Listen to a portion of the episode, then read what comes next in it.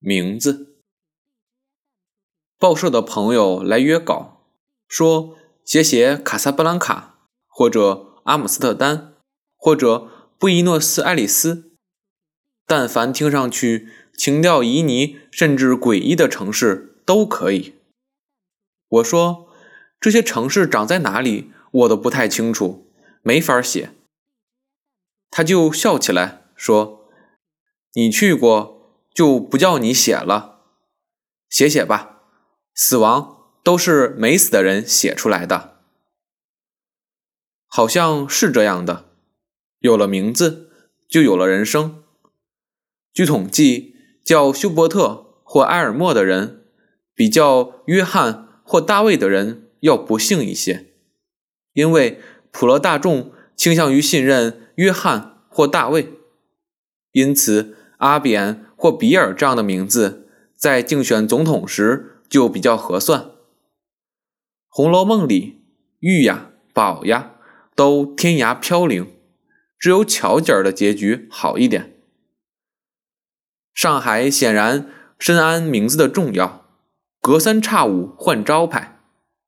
一九八零年代末，城市纪律松了点，上海一夜之间香艳起来，连。老头老太开的餐饮店，也叫个不三不四的“勿忘我火锅城”。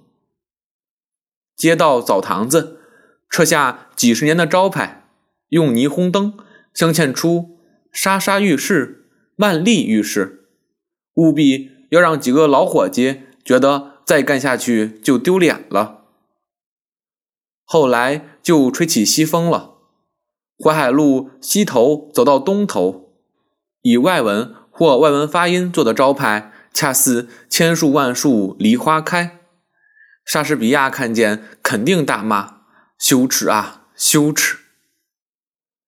但是上海兴冲冲撒开两腿往前赶，只要花烛里的前世，不要旮旯里的历史。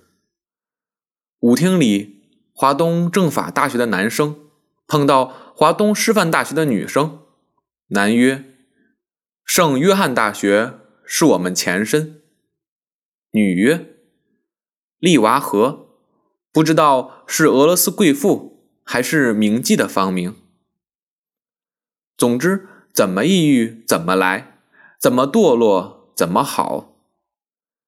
这样折腾了几年，轮到小资遭到讨伐了。以后波波族。”又一举歼灭了上海一半的小资人口，跟不上时代的只有面临精神分裂。一个同事说：“时尚具有的魔力只有爱情堪比，因为马克思进入了旧时代，现在马列克也有认真的学生了。山水有轮回，父母压箱底的衣服拿出来就是酷。”当年班上叫妮娜的同学，现在开的是农家布衣店。上海是个要强的女人，总想屹立潮流，隔着岁月打量，却让人想起上官云珠的命运。